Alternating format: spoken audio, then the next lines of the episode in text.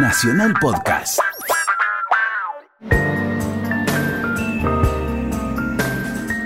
Nacional se puede permitir algunos gustos, entre ellos juntar a Héctor Larrea y Bobby Flores para ponerle música a la noche. Estás escuchando Mirá lo que te traje. Apenas entramos en el siglo nuevo, en el siglo XXI, a mí se me dio por hacer por radio presentar obras del folclore, del tango y de toda la música argentina, de todo tipo de música argentina, que habían pasado de siglo. Es decir, que seguían vigentes pasando el siglo. Mm. Y también vi que era injusto referirse solamente a las obras y no a los intérpretes. Claro. Y en cuanto a tango, hubo personalidades que pasaron de siglo y que aún siguen vigentes. Hoy te traje algo de Floreal Ruiz, a lo mejor lo más Ruiz. exitoso de Floreal Ruiz. Floreal Ruiz. ¿Y sabes por qué me doy cuenta que tiene éxito y que se venden, se venden muchos sus discos? Hoy que vendan muchos discos. Porque no están en oferta.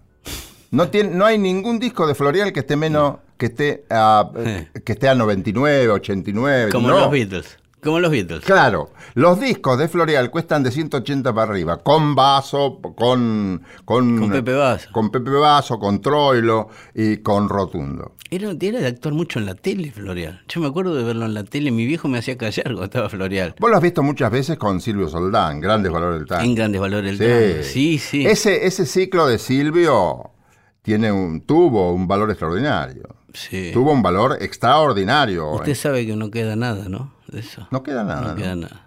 Mirá, Nadie guardó eso. es una pena. Una pena, verdaderamente. Y sí, porque estaban frescos muchos intérpretes muy buenos. Claro. Ahí debutaron tipos muy que después fueron muy conocidos. Guillermito Fernández, Rosana Falá. Guillermito, que hace siempre Guillermito va a tener 90.000 años de Eh, Guillermito. siempre Guillermito. Sí, sí, sí. Y además parece un pibe.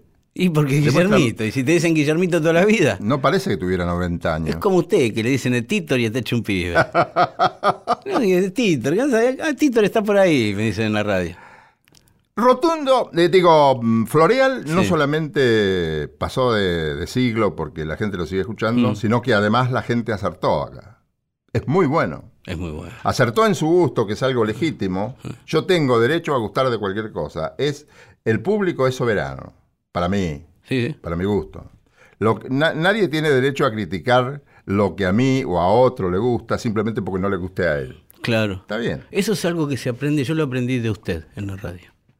Yo lo aprendí de usted, a respetar. Yo, yo me daba cuenta que a usted algo no le gustaba, pero lo ponía en un lugar que digo, Ah, sí. eh, no hay derecho a veces no hay a- derecho. a denostar. Eso es verdad, eso Y- es verdad. Y Floreal Ruiz fue aceptado por todos. Sí, Por una cosa, por un... re- porque a nadie, nadie es igual a nadie.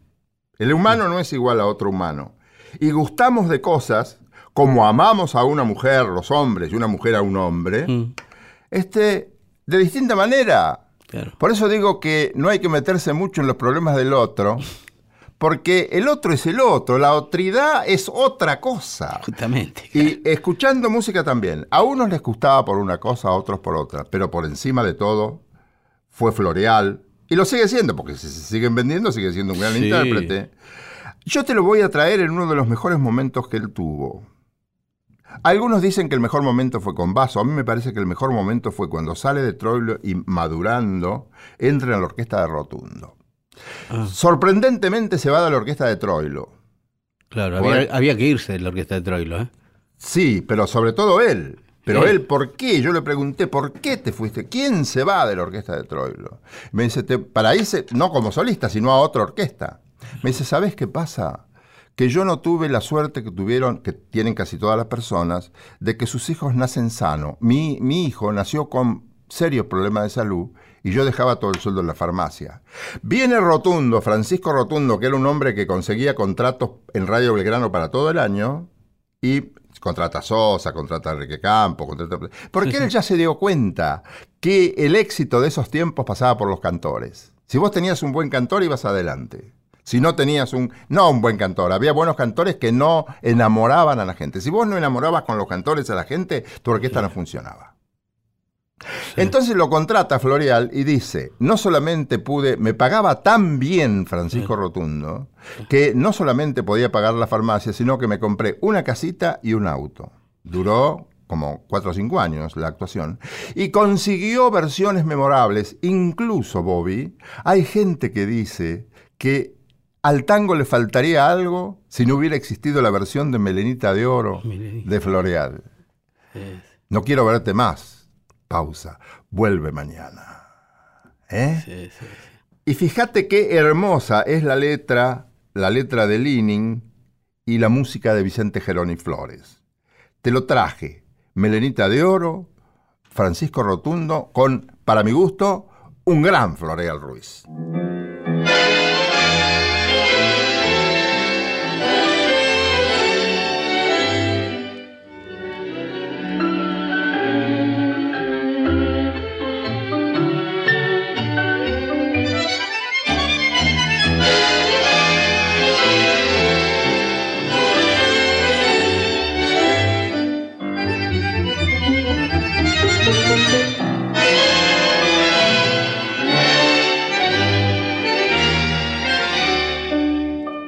La orquesta lloró el último tango, te ajustaste nerviosa el antifaz y saliste conmigo de aquel baile, más alegre y más rubia que el champán. ¿Cómo se llama mi pierro dormido? Te pregunté y abriendo tú los ojos con los labios sonriendo respondiste a mí me llaman Melenita de Oro. Y vieras por la vida estoy tan sola. Recuerda parecía que temblaba con ganas de llorar tu primer beso. Y ya mentía tu boca la pintada Melenita de Oro. Otros labios me han engañado. Esos labios pintados, rojos como un corazón, melenita de oro. No rías que estás fingiendo, no rías que estás mintiendo, que anoche lloró tu corazón. en la almohada como una mancha rubia. Tu ausente cabecita creo besar y mis ojos te ven, ya ni te más alegre y más rubia que el champán. Déjame, no, no quiero tu caricia, me mancha la pintura de tus labios. Todavía están frescos de otra cita, si se ve que recién los has pintado, apágame esa luz, cierra la puerta. No quiero verte más, mujer odiada. Déjame solo, solo con mi pena. No quiero verte más. Vuelve mañana, Melenita de oro. No rías que estás fingiendo. No rías que estás mintiendo. Que anoche lloró tu corazón. Floreal. Qué lindo tango. Pasó de siglo. Sí, sí. Y va a pasar el otro también. Sí, sí. Yo no voy a estar, no, no podré venir, pero... En el otro siglo no lo veo, la verdad. Esto no me veo ni yo, la verdad. Pero por más entusiasmo que ponga. Mirá si fuera cuestión de entusiasmo. ¿no? este, ¿le, le puedo preguntar algo, Héctor? Usted que. Si no es muy atrevido. No, de ninguna manera. Usted- Hace un ratito me hablaba de este, los cantores que había que enamorar. Es un concepto enamorar. así. ¿Hay algún cantor que haya sido, usted reconozca como un gran cantor, que no haya pasado a la, a la posteridad este, de la generalidad porque no enamoró a la gente? Y hubo muchos buenos. ¿Mm? no, Sin desmerecer, ¿no? Un no, tipo no, que. pero pasaron sin pena ni gloria. ¿Sí? Sí. Hay, hay. Ay, muchísimos. Mira, Buenos, cuando buenos cantores. Claro, porque no hubo- no había tantos cantores en Buenos Aires. Mm. Había orquestas que un día me lo dijo Lauren, yo había venido de Bragado y yo hablaba con, me tiraba encima de todos los tipos, los- les reventaba la vida. Claro, me imagino, Y, hablábamos con Sí, él, decía, sí. ¿qué dice, maestro? Laurens, era Laurens. Y yo le decía que era periodista de Bragado. Y en realidad lo era. Era, ¿cómo no? Claro, sí, no. bueno, y me dice, no, hoy, hoy, mire, si no se consiguen buenos cantores, no pasa nada. Y él no conseguía cantores. Él había tenido a Podestá bueno. Y sí, pero después no conseguía. Por ejemplo, un muchacho Linares, muy buen cantor, no enamoraba. A, a mí me gusta decir eso de enamorar o no enamorar, porque es una manera de que la gente te lleve con ellos. Sí, sí, sí, entiendo, entiendo el concepto. Sí, sí, sí, sí, está bien. Pasa, yo también lo siento eso, ¿no? En, en- en el rock ha pasado, así, músicos que eran Pero me son imagino. sensacionales tocando y no, no producen En nada. toda la música, mira. Y, y viene uno medio cuadradito que hace siempre los mismos tres tonos, pero tiene carisma, no sé, llámelo como quiera, enamora. Sí, sí, es verdad. ¿Cómo esa chica se pudo enamorar de ese pavote? Ah, Ah, algo está. tendrá ese pavote. Algo tendrá que usted no vio. Sí, bueno, este le traje algo, una mujer que está ahora, este, en los últimos tiempos se la está este, reconociendo bastante, que es Nina Simone. Oh, Nina Simone. no. Una cantante, una negra que era una, era pianista y cantante, de las que tocan el piano y cantan, ella solita a veces con el piano y hacía un show de dos horas y lo tenía hipnotizado a uno. ¿eh? Cantándola completa. ¿eh? Sí, completa, completa, Sí, no le faltaba nada. No, Eh, y tenía un estilo para tocar el piano que muchos músicos después han robado. ¿eh? y un rango de voz impresionante. Sí, sí, sí. Brava, ¿eh? Ajá. Brava, era. Ella, dicen, dicen, todo lo que yo le voy a decir, no tengo pruebas de nada, pero esto yo lo he escuchado en muchos mentideros, en, en, eh, sobre todo en, en- en Estados Unidos, donde se la reconoce bastante a Nina Simone. Nina Simone fue una de las primeras aportantes a la causa de las panteras negras. Sí, ¿Sí? Ah, se sabe eso. sí, se sabe. Ella hacía shows. Que y no sé, no- nadie, nadie puede asegurarlo. Nadie puede asegurarlo, pero, este, Pero se comenta mucho. Se comenta mucho. Ella ha, ha empujado a la fama a tipos como Gil Scott Heron, del cual vamos a tener música en algún momento, el padre del rap, un tipo que era poeta, un tipo que era un escritor, que dicen que era novio, bastante más jovencito que ella, ¿eh? dicen que era novio de Nina Simone, Nina subyugada por la poesía de este que era un combativo también, ¿no? Un pantera negra en su juventud. Y ella fue la que lo impulsó a, pero ¿por qué no te pones una, conseguiste un músico, un pianista y darle un poco de tono a lo que haces, vas a ver cómo vas a llegar a más gente? Y fue el inicio de una carrera brillante, de un tipo que marcó la música negra americana del 70 en adelante, pero la marcó con un cortafierro, ¿eh? hizo así y rompió todo lo que había y empezaron una nueva. Dicen que impulsado por Nina Simone. Quiero decir, una mujer muy generosa, una mujer muy, este, muy enrolada en la lucha por los derechos de los afroamericanos. Usted sabe que no fue siempre así como ahora que este, los negros ocupan espacios. En el- antes no tocaba un negro en el Carnegie Hall o en el Madison Square Garden. Mismo Miles Davis, cuando tocó en el Madison Square Garden, entró por la puerta al costado. Por eso se fue a París. Por eso se fue. Bueno, Nina se quedó. Nina la peleó ahí.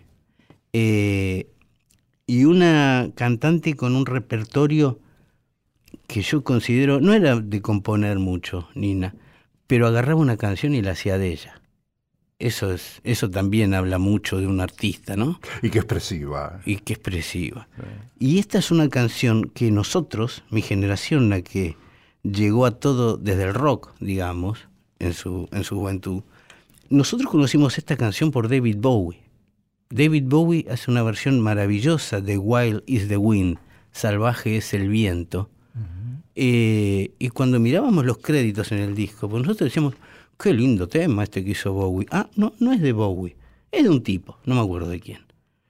Y Bowie mismo, eh, fue Bowie en un show, dice, esta canción yo la canto porque gracias a esta canción yo descubrí bla, bla, bla, y habla de Nina Simone, en un show muy histórico de David Bowie. Y hay muchos chicos de 14, 15 que éramos fans de Bowie. Miramos a Nina Simone, ah, a ver quién es Nina Simone. Y es lo que nos había mostrado Bowie, ¿no? Que cuánto valor tenía eso. Que es como los libros de Borges, vio que Borges le nombra a un tipo, después va y lo lee usted y va, ah, claro, con razón. Así que vamos a escuchar Wild is the Wind, versión, yo no es la original, pero es- quedó como la mejor de la historia, a cargo de Nina Simone. Muy bueno, maestro. Love me, love me, love say you do.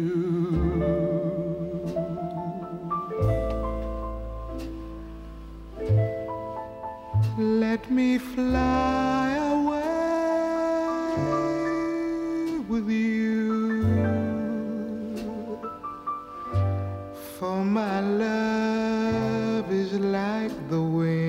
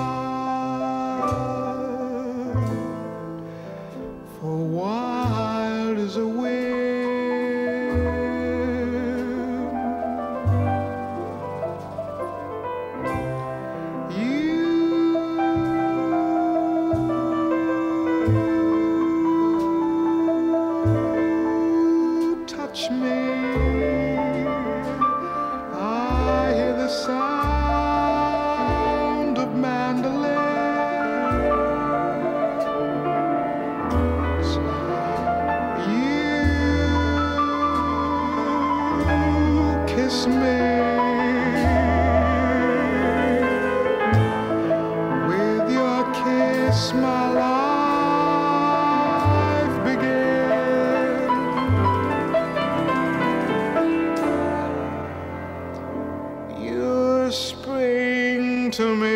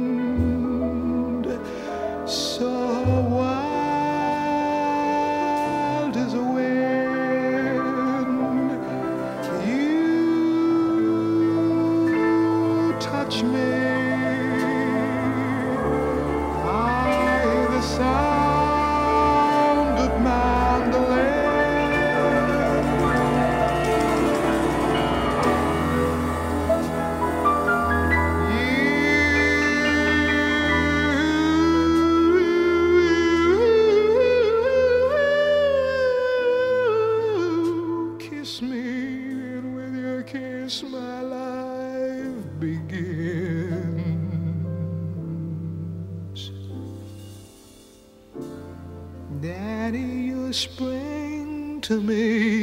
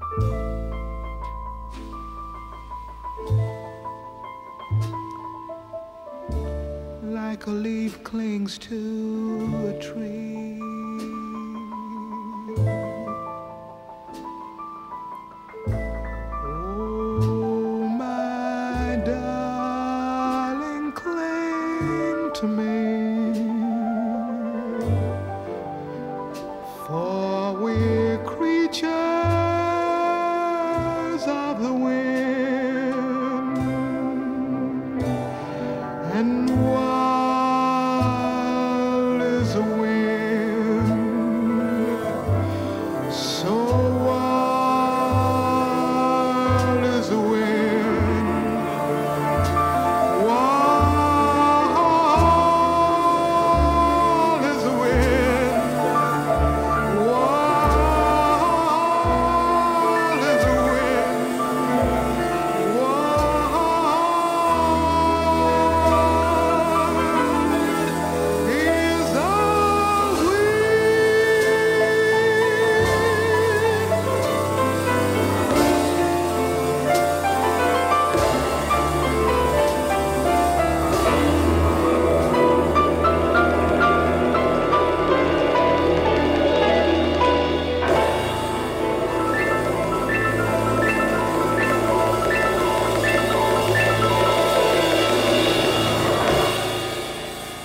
Gran versión. Sí, sin Vale. ninguna duda. Sí, sí.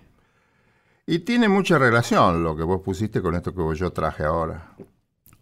Por algo estamos juntos. De veras, mira cómo coincide. Sí, sí. Me vas a decir que sí, que es así. No tengo duda. Traigo dos seres angélicos. Mm. Como decía Raúl González Tuñón cuando describía los personajes del puchero misterioso. ¿El puchero misterioso de Tuñón? Se llamaba así. No, él lo describía. Ah, Sí, se, es- se- se refiere varias veces en varios de sus poemas al puchero misterioso. ¿Es el de eche 30 centavos en la ranura? ¿Ese es Tuñón? ¿O Ese es Tuñón. Claro, sí, sí. Yo creo que es el poeta más importante uno, Sí, divino. sin ninguna duda, ¿no? Divino. de Buenos Aires. ¿no? Muy, muy, muy, muy, muy porteño hasta el alma.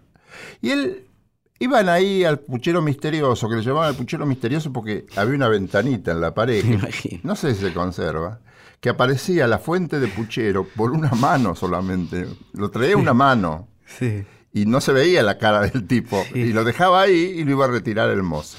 Entonces le llamaban el puchero misterioso. ¿Sabes quién me habló una vez de eso? Creo que de- debe ser el mismo lugar, Geno Díaz. ¿Puede ser que haya estado? Seguro. Geno. Entrañable amigo mío. Geno. Sí. Divino, yo adoro a la familia, los quiero mucho. A Sí. los días, sí, sí. Un día él tenía una. Qué divino. Vivía ahí en un departamentito con la mujer en la calle Paraguay, creo. Sí.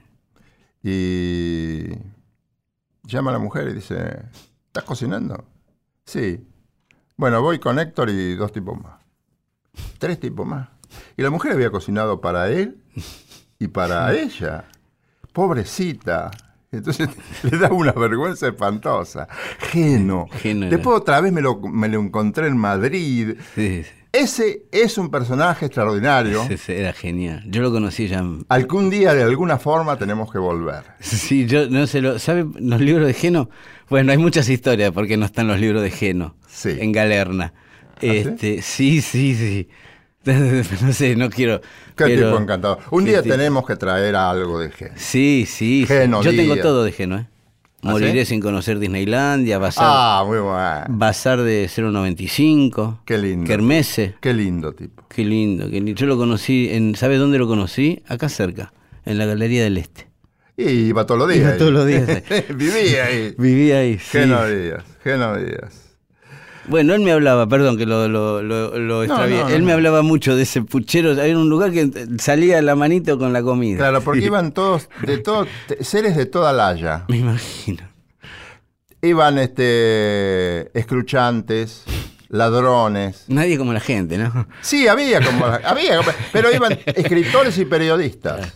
Sí. Muchos. No hay que- gente como la gente esa. Que, te- que tengo algunas historias que contaron, que contaba Tuñón y otros tipos más. Sí, cuente vos. Hay que- Cuéntese. no, ahora no, otro día. Porque Sí, no- sí, otro día lo vamos a Tengo que precisarlas. Yo tengo historia Geno también. Bueno, y mm, él llamaba, le llamaba a todos esos seres marginales, seres que en el fondo eran muy inocentes. Él había descubierto una gran inocencia en, todo ese tipo de gente. Los que robaban y los que no robaban, los que achacaban y los que no achacaban. Y era- decía lo mismo de sus amigos periodistas. Eran seres angélicos, en el fondo muy inocentes. Y le llamaba seres angélicos por esa actitud. Y yo le llamo seres angélicos a estas dos personalidades que traje, que son Louis Armstrong y Ella Fitzgerald, Sí. que grabaron tres discos juntos. ¿Por Sí. qué son seres angélicos para mí? Porque han enriquecido mi vida espiritualmente. Porque me han alegrado espiritualmente y porque, inclusive si vos ves la fotografía, creo que tengo una fotografía por acá. Sí, de los dos. Sí, mirá, parecen dos niños. Sí, sí, son Le dos. estoy mostrando hoy la... Divino, divino. Sí, una tapa famosa. un Son dos niños ahí mirando con una sonrisa que podría decir que es tímida. Ella y Luis. El- Ella y Louis. Ella Grabaron y- tres discos. Dos con canciones y el nieto, el, el pianista, Sí, Oscar Peterson, nada menos. que tiene la extraordinaria virtud de él que mete tanta nota, ¿viste? Y que armoniza, cosas Eh. raras. Cuando acompaña a alguien importante, Se pone atrás.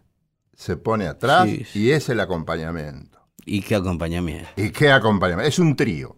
Grabaron dos discos con Peterson y la obra de Gershwin, este, de George and Ira Gershwin, Sí.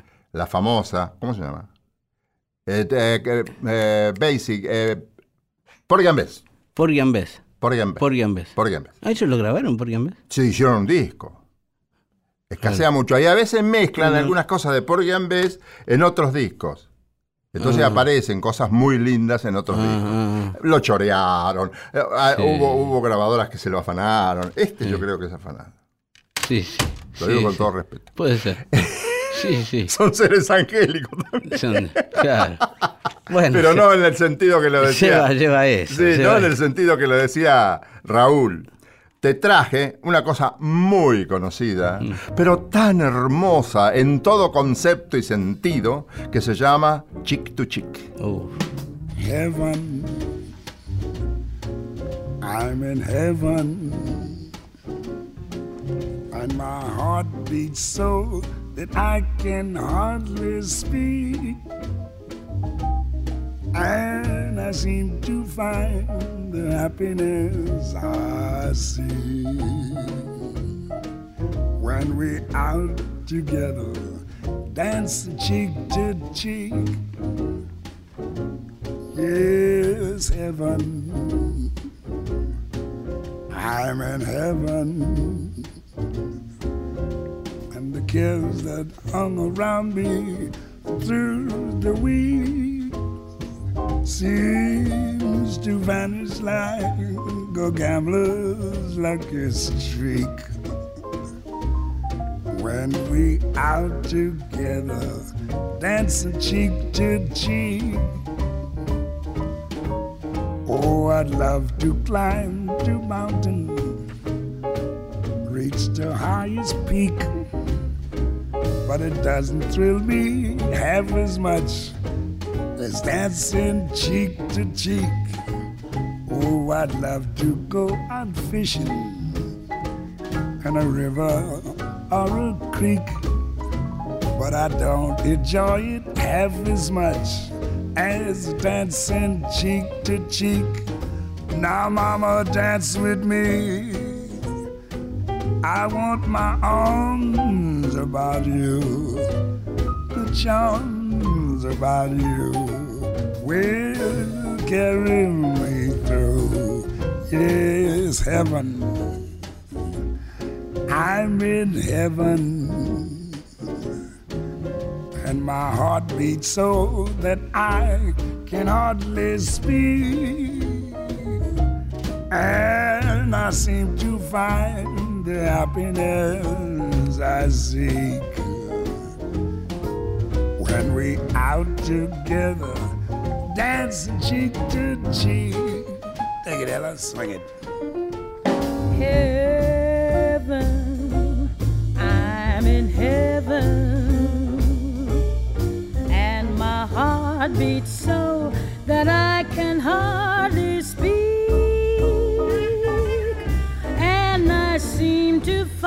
find the happiness I seek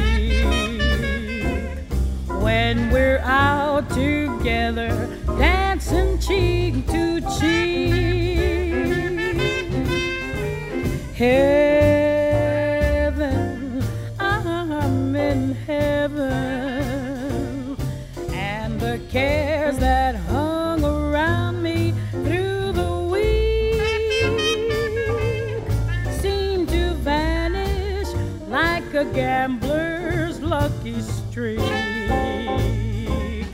when we're out together dancing cheek to cheek.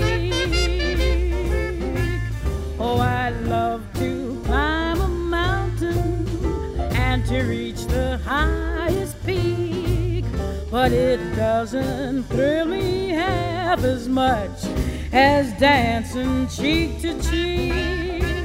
Oh, I love to go out fishing in a river or a creek, but I don't enjoy it half as much as dancing cheek to cheek. Come on and dance with me. I want my arm about you, the charm about you will carry me through to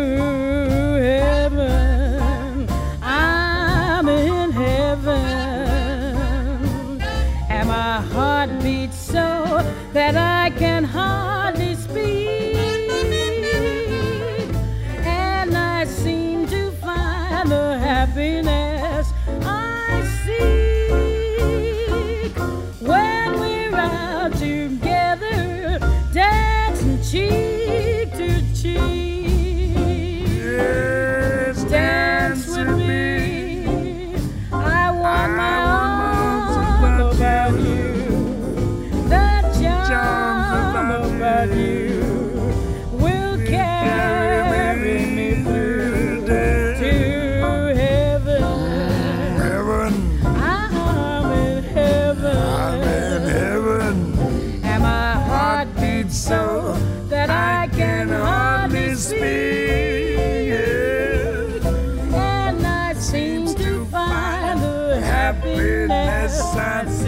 down.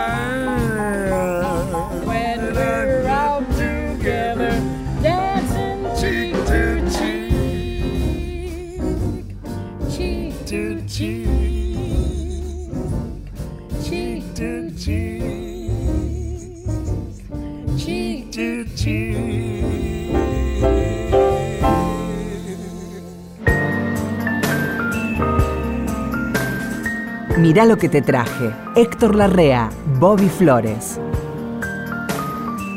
Esto también es un tipo que ha sido único, si se quiere, porque este, surge en, en los Estados Unidos en un momento eh, donde se había terminado el sueño hippie, ¿sí? El sueño hippie, el sueño de paz y amor, amor libre. El- un sueño en el que muchos tenían muchas esperanzas. ¿eh? Era un sueño que tomó estado de realidad. Bueno, el. Festival de Woodstock fueron 500.000 personas Sí. sin ningún tipo de organización, sin ningún tipo de, de- de na- nada. Lástima que me parece que no dejaba de ser, desgraciadamente, Mm. una burbuja. Una utopía. Que el mundo real te pasa por arriba. Y sí, y sí. A nosotros no, yo trabajé con este Bill Graham, que era, algún día le voy a contar de Bill Graham. Bill Graham fue manager de eh, grupos de rock en los años 60. Me arrepiento de una cosa que dije recién. ¿Qué? Que el mundo real te pasa por arriba. El Ah, mundo del, del- del hippie también era real. Sí. Lo que pero pasa sí, que era más endeble. la otra parte Eh. pisa más fuerte. Sí, sí, sí, sabemos. Bueno, Bill Graham fue uno de los organizadores del Festival de Woodstock. ¿Sí? Un festival que se hizo en, en- cerca de Nueva York. ¿Pensarían que iba a ser lo que fue? No, no, no, No. le, le voy a contar esto. Bill Graham llegó a la Argentina, ¿sabe cuándo? En el 87 se hace acá el Festival de Amnesty por los derechos humanos. ¿Se acuerda? Sí, cómo no. El organizador mundial del show era este señor Bill Graham, manager de Sly and Family Stone, hermano del bajista de Sly and Family Stone, que terminó siendo el último bajista de Prince, Larry Graham, ¿sí? Eh, unos dementes, unos dementes. Imagínense que ya en el año 66 nos contaba Bill Graham que tenían una cláusula en el contrato que ellos te daban un seguro por si no iban. Bueno, es del día, decía él. Qué extraordinario. No contrato para septiembre. Bueno, es del día. ¿eh? Yo, yo creo que vamos a ir, pero. Qué extraordinario. Bueno, ese era el espíritu también, ¿no? De, de la libertad total. El Festival de Woodstock, la primera noche se suspende. Él nos cuenta esto. El Festival de Woodstock estaba programado para ser un festival largo, pero no sabían cuánto. Un día y medio, 40 horas, qué sé yo. La primera noche se larga a llover una tormenta que volaron los techos del escenario, tuvieron que desenchufar todo. Eh, había un montón de gente ya. Eso te iba a preguntar. Había un montón de gente. ¿La gente? No los 500.000, había un montón de gente ya que vieron unos shows. A las 9 de Y la noche. Viene la tormenta, que por eso en la película están todos en el barro, tirándose desnudos en el barro. La historia esa de la película, ¿no? Se larga una tormenta que dice, se suspende todo. Vamos, levantemos todo, vamos a morir todos electrocutados acá. Ahí es donde le dicen a Bob Dylan que estaba yendo, porque Bob Dylan no participa en el festival, si bien estaba anunciado. Dice, no vengas porque está- se suspende, no pasa nada, no venga y vas a tocar mañana, pero no llegamos. Cuestión que están levantando todo, y nos contaba este Bill Graham, y viene el, de la policía de Woodstock. Y le dice, ¿qué hacen? No, estamos levantando todo. No, ¿cómo van a levantar todo si está, lleno de gente que está viniendo? Entonces miran y ven que estaba llegando gente. No paraba de llegar gente. Plena noche. Eso, eso es, fue la primera vez que el público generó un festival. Porque los tipos no van a levantar todo, ¿por qué hacemos con todos esto mañana? Que van a quedar acá dando vueltas. Entonces esperan que amaine. Cuando amaina empiezan a armar todo de nuevo y seguía llegando gente. 500.000 personas, imagínense, en un campo. Eh, cuestión que por eso Jimi Hendrix toca a las 9 de la mañana. Porque había estado toda la noche esperando. Por eso toca el himno de entrada Jimi Hendrix. Y medio palo, gente. Y si usted ve la película, están los tipos que se despiertan y ven a Jimi Hendrix tocando el himno. ¿Qué pasa? Hay que estar ahí. Fueron tres días, tres días que duró el show, con lluvia intermitente, y la gente no se iba y se- nunca paró de llegar gente. ¿Sí? Ese espíritu de comunidad y de amor y de no hubo un herido, no hubo una pelea, nada, ¿eh? 500.000 personas en paz. Eh, se rompe cuando? Unos, unas tres semanas después, hay dos hechos que rompen eso, el sueño hippie. Unas tres semanas después, una comunidad hippie, eh, totalmente drogados, entran a la mansión de Hollywood de Roman Polanski Ah. y cometen unos crímenes aberrantes en nombre de la nada misma. Era una cosa de- demencial. ¿Por qué esa locura? Nunca, ¿Por qué sí. Nunca supe. Charles Manson. explicó por sí. No tiene explicación. Pero Ni siguió ellos- justificándolo el tipo. El, el tipo, no, sí, sí, eh, murió justificado, no sé, no murió todavía, pero sí, sí, no, una demencial masacre innecesaria. Inconcebible, ¿no? Vos tampoco lo concebís, desde luego. No, no, no. Que conoces más del Que eran tema. hippies. Era una comunidad hippie. Sí, Entraron de túnicas cantando canciones de los Beatles y la cuchillaron a ella que estaba embarazada, un horror. Sí. Tras cartón, 15 días después, los Rolling Stones quieren hacer su propio festival emulando el de Gustock y se van al autódromo de Altamont, en California. Mm. Y la policía le dice, acá no pueden hacer, porque acá no tenemos... No se preocupe, nosotros cuidamos a la gente y contratan una banda de motociclistas para que, no, para que cuiden a la gente. Error. Termina un muerto, mataron a un negro, con- un negrito que amenazó a Mick Jagger, de- le- lo mataron, un desastre. Esos dos hechos, que vinieron inmediatamente después de Gustock, son los que determinan que un día John Lennon dijera, The dream is over. El sueño se terminó. Acá se terminó el sueño hippie. Acá empezamos otra, no sé qué, pero acá empezamos otra cosa. Todos los muchachos que eran hippies hasta hace 20 días tenían que buscar otro camino. Ahí aparece Neil Young, hippie de Crosby, Stills, Nash and Young, una de las bandas más este, famosas del momento, eh, que habían estado en Gustock, ¿sí? haciendo un show fantástico. Neil Young se hace solista, canadiense, como Oscar Peterson. Mm. Neil Young se hace solista y empieza a hacer unos discos que eran de un rock eh, acústico, como se usaban, pero con unas letras muy oscuras, con unas letras que hablaban de un sueño que se había terminado. Pero acá estamos y tenemos 20 años. Ese era el mensaje de Neil Young. Todo lo que nos mostraron hasta ahora se murió, pero estamos y tenemos 20 años y tenemos que seguir. Ese es el valor que tiene Neil Young. Tanto es así que, por ejemplo, la música grunge, que usted debe saber, en los años 90 hubo un movimiento rock, uno de los últimos grandes movimientos de rock que fue el grunge, estaban fundamentados en músicas de Neil Young.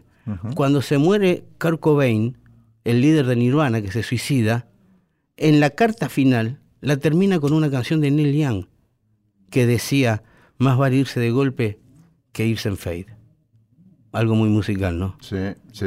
eh, que es una frase de una canción de Neil Young. Uno de los tipos más influyentes en todo lo que vino después de ese sueño hippie, que lamentablemente se murió tan, de manera tan horrible. ¿sí? Este disco que vamos a escuchar ahora, After the Gold Rush, que justamente se, es, el Gold Rush es la fiebre del oro. Mm. Eh, Neil Young comparaba mucho sueño hippie con lo que fue la fiebre del oro. ¿Por ¿sí? qué? Porque era una tele, porque no, no, no iba a terminar bien. De ninguna manera iba a terminar Ah. bien eso. Hace este tema que se Pero llama. no eran para nada materialistas. No, no, no, no. No el oro como riqueza. No, no, el oro como, como vamos todos allá, Sí, que ahí está la panacea, utopía, la utopía, sí. Mm. After the Gold Rush, después de la fiebre del oro, Neil Young. A ver. Well, I dreamed I saw the knights in armor come and saying something about a queen. There were peasants singing and drummers drumming, and the archers split the tree. There was a fanfare blowing to the sun that was floating on the breeze. Look at Mother Nature on the run in the 1970s. Look at Mother Nature on 1970s. I was lying in a burned out basement with the full moon in my eyes. I was hoping for replacement when the sun burst through the sky. There was a band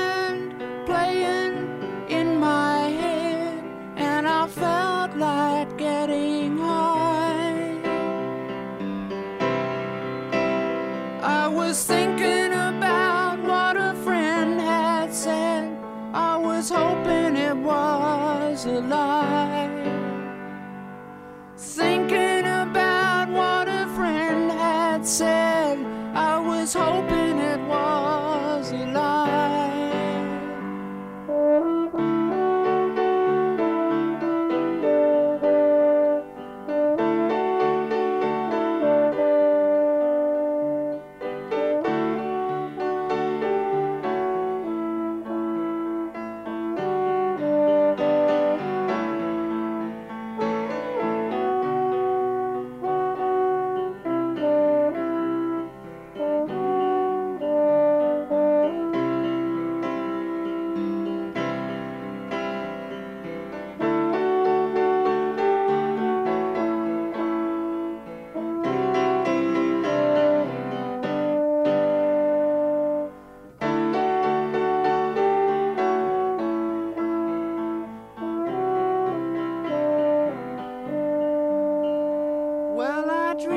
Saw the silver spaceships lying in the yellow haze of the sun.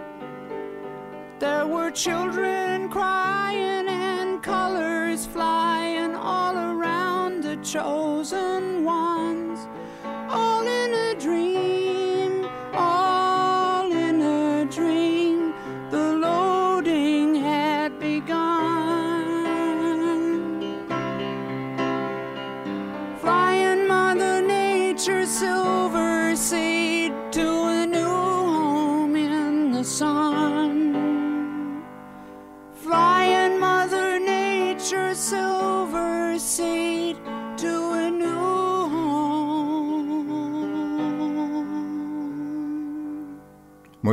maestro.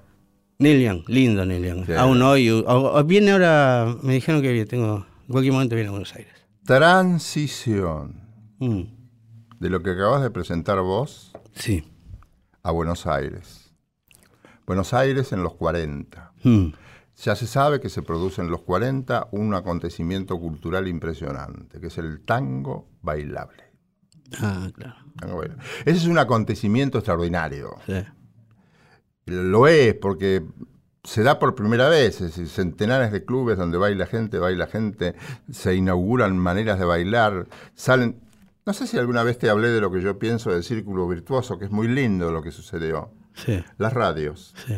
difundían, los discos difundían porque las radios difundían. Se grababan discos y tenían éxito en la radio. Claro. La gente quería bailar. La radio hacía negocio porque la gente quería escuchar a aquellos maestros que iban a ayudarlos a bailar con la mejor música. Claro. Entonces, ese movimiento, ese círculo virtuoso, ah, y los clubes que, que, mm, colaboraban con eso, ¿no? Con Estaba mal visto el tango, ¿no?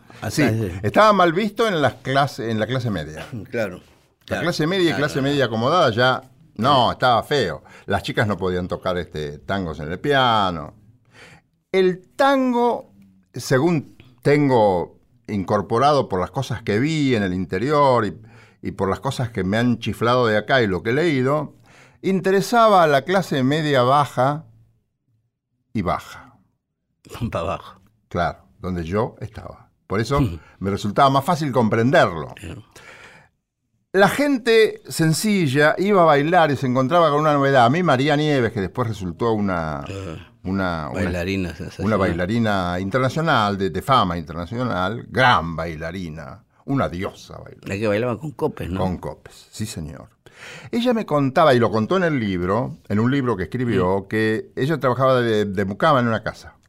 Y mm, conseguía un permiso especial para ir los sábados.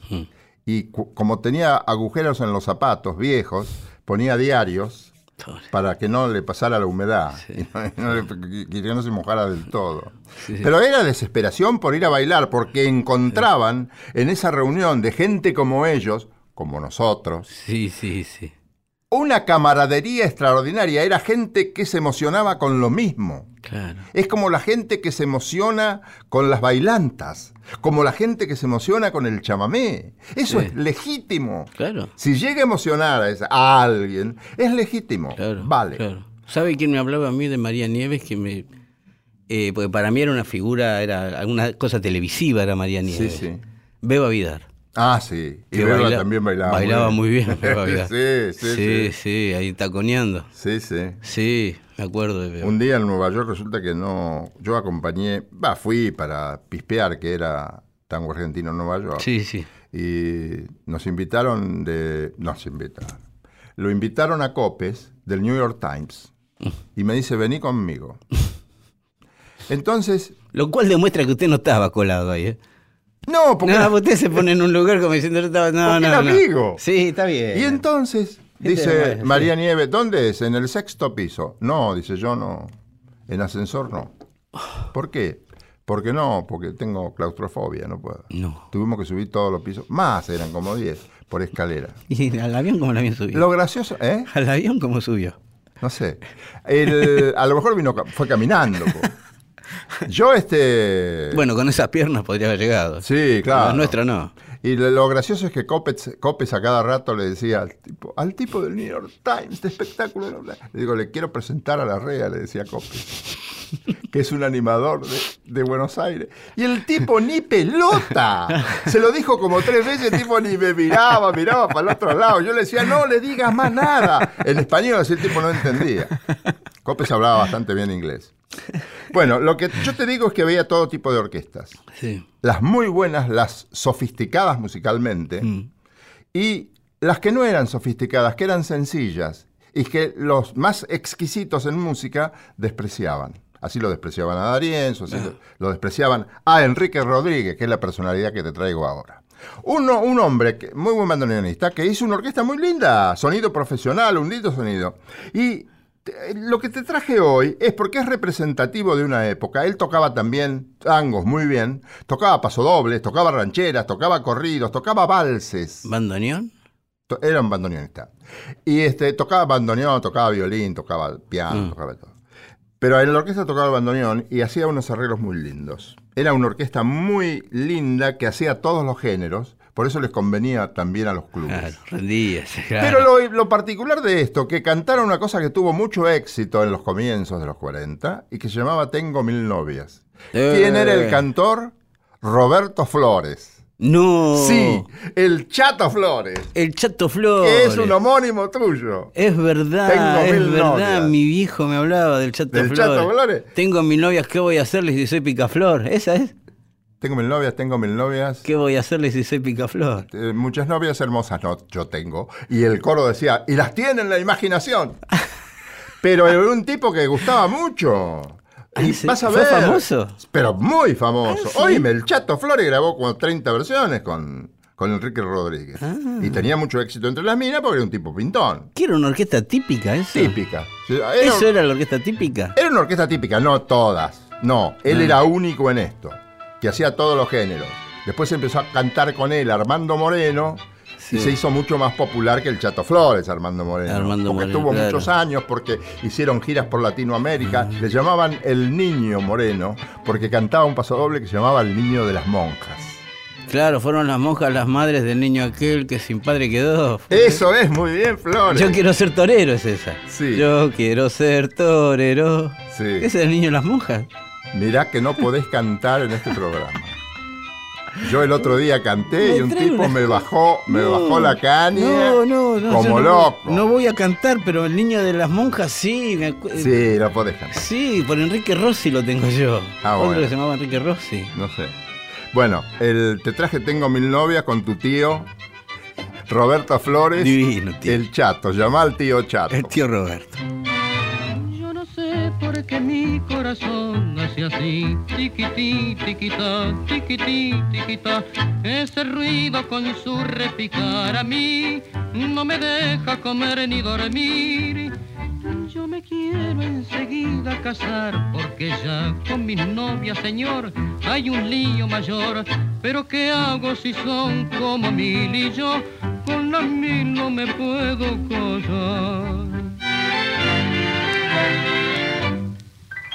Me gustan todas. Me gustan todas. ¿Qué voy a hacerle si soy picaflor?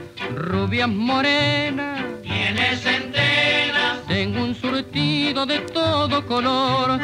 Tengo mil novias. Tiene mil novias. De los amores yo soy el campeón. Muchas novias hermosas yo tengo. Él las tiene en la imaginación. Se quiso matar por mi amor. Oh, si es verdad. Al saberlo después su papá gritó y del mapa me quiso borrar. Es por eso que mi corazón hace así, tiquití, tiquitá, tiquití, tiquitá. Pero ¿qué hago si son como mil y yo con las mil no me puedo callar? Me gustan todas. Me gustan todas. ¿Qué voy a hacerle si soy picaflor? Rubias morenas. Tiene centenas. Tengo un surtido de todo color. Tengo mil novias. Tiene mil novias. De los amores yo soy el campeón. Muchas novias hermosas yo tengo. Él las tiene en la imaginación.